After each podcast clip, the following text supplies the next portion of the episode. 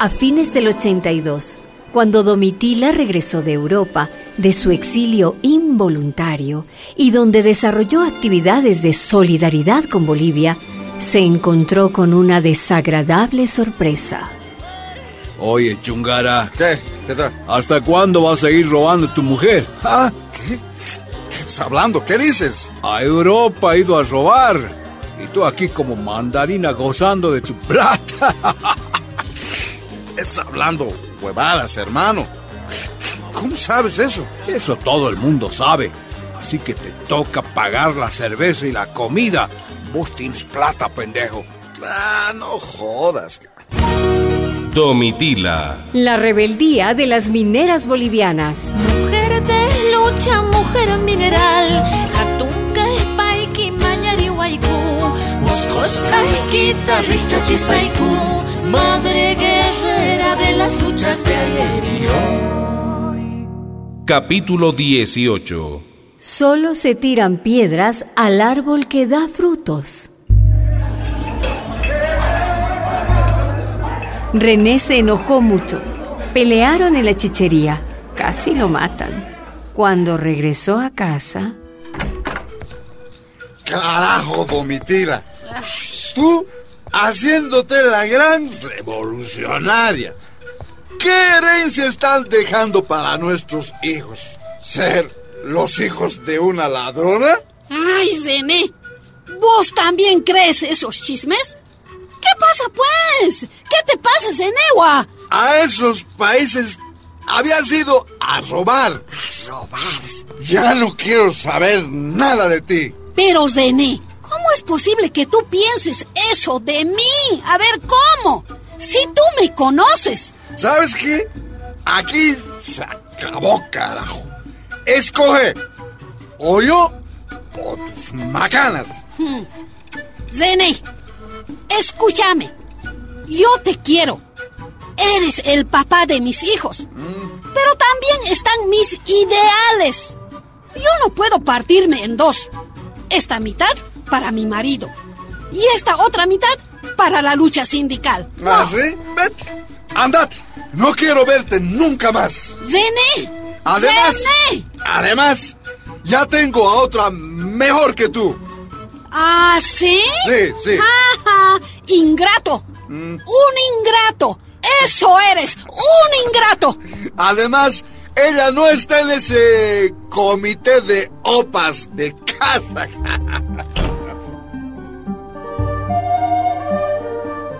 René se fue y no me habló más. Cuando la relocalización llegó, mis cuatro hijos y yo nos hemos ido a Cochabamba. En ahí no había dónde vivir, no había qué comer. Otra vez a buscar trabajo y escuela para las guaguas. Pero somos millonarios, ¿no ve? Millonarios. Con un millón de pesos podemos comprar cinco panes. Había una crisis económica muy grande cuando la UDP. Nuestra moneda se devaluaba cada día y las cosas subían, subían cada minuto. La relocalización. Ya había el rumor de que la Corporación Minera de Bolivia, la Comibol, estaba en quiebra. Los precios internacionales del estaño se desplomaron tanto que ni tenían cotización en el mercado de metales de Londres. Estimados conciudadanos, la patria se nos está muriendo y es preciso no eludir ningún recurso para un tratamiento de emergencia que detenga el desenlace. Con gran dolor para todos, Bolivia se nos muere. Con esa frase, el presidente Víctor Paz Estensoro, el mismo que había nacionalizado las minas en el 52, las privatizaba ahora en el 85. El 29 de agosto de aquel año, promulgó el maldito decreto 21060, cerrando la Comibol y echando a la calle a 27 mil trabajadores mineros. Se acabó. La mina se ha cerrado. Ya no hay trabajo para nadie. Lárguense ya. Lárguense, lárguense.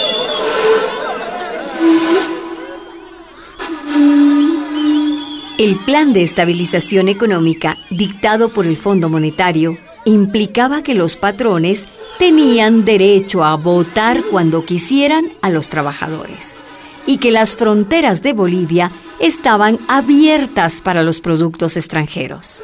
Fracasó la fábrica de fideos, la fábrica de zapatos. Las empresas nacionales quebraban, más trabajadores a la calle. ¿Este es el desarrollo que tanto cacarean ustedes? Esto es, ¿no ve? ¿Verdad? ¿Ah? ¿Qué ha sido nuestro país durante 500 años? ¿Ah? Un almacén para sacar y sacar, para extraer materias primas. ¿Y qué le ha quedado a Bolivia? Los huecos, los socavones vacíos, cuando se acaban los minerales o cuando caen los precios, a nosotros, los trabajadores, nos escupen como si fuéramos coca mascada, coca hachu. Lo siento, amigo, así son las leyes del mercado. Así son las leyes del imperio de los imperios. Primero los españoles, luego los ingleses, los gringos y ahora, ¿quiénes vienen? ¿Los chinos? Yo lo comprendo, amigo, pero... Usted no comprende nada, porque usted come tres veces al día. Pero nosotros, dígame, ¿qué vamos a comer? ¿Cómo vamos a vivir? Ustedes, mineros, vayan a pedir su indemnización en la Comibol y busquen trabajo en otra parte. Así fue la relocalización busquen trabajo en otra parte. Pero no había trabajo en ninguna parte. Unos fueron a Cochabamba a vivir en carpas de nylon. Otros se largaron al Chapare o al Alto de la Paz a buscarse la vida. Fue un desempleo masivo. Fue como si nos hubieran dicho, muéranse. Eso fue la relocalización. Una bomba atómica contra el movimiento obrero ingratos. El traidor Paz Estensoró, que indemnizó a los varones del estaño, a los mayores ladrones que ha tenido Bolivia. Ahora botaba la calle a miles de trabajadores, a los mineros que han escupido su sangre en los socavones para enriquecer pues a Bolivia. Ahora el gobierno los trataba como a perros, ingratos. En agosto del 86, a un año del decreto 21060, se convocó a un ampliado minero en Oruro. Los relocalizados de la Comibol decidieron marchar contra el plan de estabilización del gobierno. Compañeros, en estos momentos tan duros para nosotros y nuestras familias, tenemos la necesidad de hacernos sentir y expresar nuestros problemas cara a cara con el gobierno. Nosotros los mineros de base, compañeros, sabemos que el cierre de las minas ocasionaría el desempleo y la casi desaparición de Oruro y Potosí. Tenemos que llegar hasta La Paz, compañeros. No importa si es caminando, en una gran marcha que simbolice nuestra lucha. Una marcha, una marcha, compañeros, por la vida de los mineros. En Oruro se juntaron mineros, veneristas, lameros, locatarios, payiris, todos los trabajadores. La Federación de Mineros coordinó la marcha, la marcha por la vida. A la cabeza estaba Siglo XX y el Comité de Amas de Casa.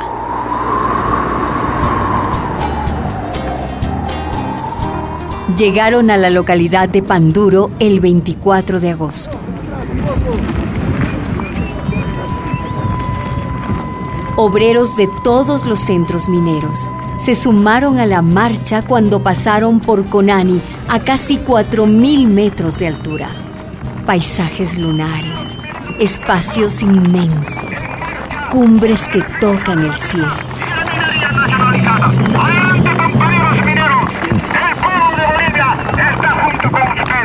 Vengan, vengan, vengan compañeros, compañeras. Ajicito de fideo tenemos, almuercito tenemos y refresquito les hemos preparado.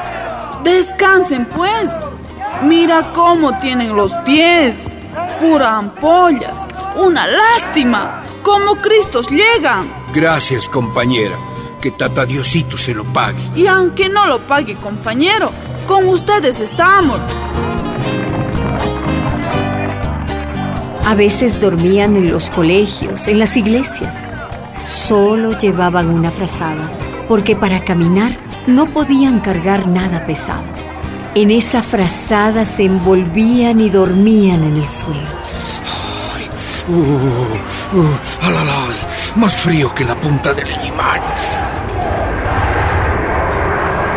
Sica a Chocaya.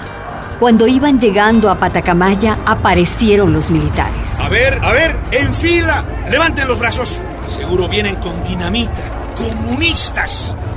Armas seguro. Arriba los brazos. Arriba. Qué valientes se creen, ¿no? Con sus caras pintadas.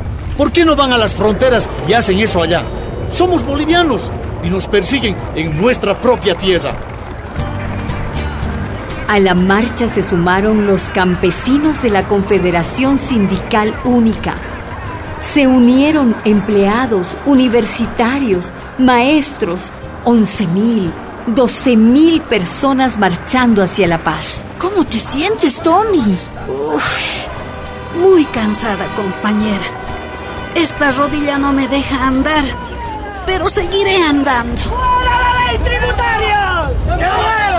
Domitila, con sus 50 años y muchos dolores, también iba en la marcha por la vida, como una más. preparemos un callo con papahuaicos para los compañeros. ¡Mira quién viene por ahí! Domitila de Chungara, la ladrona que se quedó con los dineros de la solidaridad. ¡Fuera! ¡Fuera! ¿Quiénes son esos, compañera Domitila? Ah, deben ser mineros jóvenes. Repiten todo lo que oyen ellos. Yo, callas, cállense. Vayan a limpiarse la boca antes de hablar. Ingratos. ¿Cómo pueden creer esos chismes? Esos son pagados, Domi. ¿Pagados o burros? pero me duele. Si vos hubieras robado, no hubieras vuelto a Bolivia te hubieras quedado allá lejos, ¿no ve? Disfrutando las riquezas. No hagas caso. Recuerda, Domitila, solo se tiran piedras al árbol que da frutos. A los siete días de caminata por el frío altiplano, llegaron a Calamarca. Faltaban apenas 67 kilómetros para alcanzar la capital, La Paz.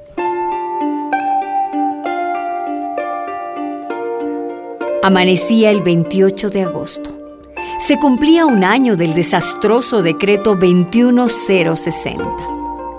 Todavía oscuro, miles de trabajadores desempleados, de amas de casa, de bolivianas y bolivianos dignos se pusieron en pie. En marcha, compañeros. La paz está ya muy cerca. Se prendieron los reflectores de los carros de asalto. Estaban rodeados. En los cerros, dos mil efectivos del ejército, tanques y armamento como para una guerra. Fue una situación angustiosa.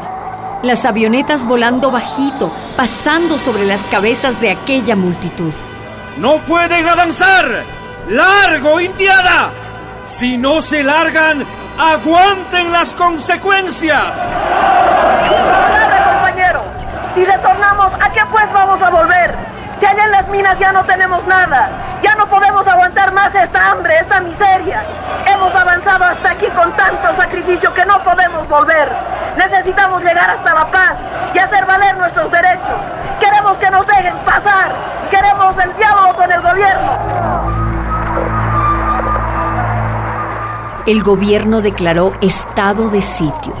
Los militares tenían orden de disparar a discreción. Los dirigentes Filemón Escobar y Simón Reyes tomaron un megáfono. Compañeros, compañeros, es imposible romper el cerco militar. Evitemos un baño de sangre.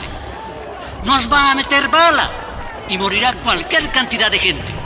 Por eso, compañeros, hemos resuelto el repliegue a nuestros distritos mineros. ¡No, no! ¡Traidores! ¡Traidores! Querían colgar a Filemón y a Reyes. Los escupieron en la cara. ¡No, no! ¡Traidores! ¡Traidores! Había que aceptar el fracaso. Los mineros tenían el derecho, pero ellos tenían las armas. La Federación de Mineros la Central Obrera Boliviana había sido derrotada.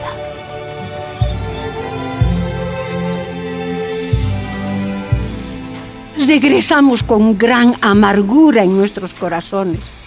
Regresamos en trenes, en camiones que contrató el mismo gobierno. El MNZ, el movimiento que se hacía llamar revolucionario, había aplastado la revolución obrera, había pisoteado a los trabajadores. Ingratos. En las calles, en las plazas, encontrarán nuestros pechos. Hemos venido de lejos a exigir nuestros derechos. Hemos venido de lejos a exigir nuestros derechos. En los ojos, en las manos traemos dolor y esperanza y aquí todos nos quedamos desparramando la brasa y aquí todos nos quedamos desparramando la brasa. Pero aún es posible hacer una Pero revolución. aún es posible hacer una revolución. Las injusticias no van a ser para Las siempre. injusticias no van a ser para siempre. Ahora me voy y en mi pecho nace un grito. Todos juntos compañeros, los mineros volveremos. Todos juntos compañeros, los mineros volveremos.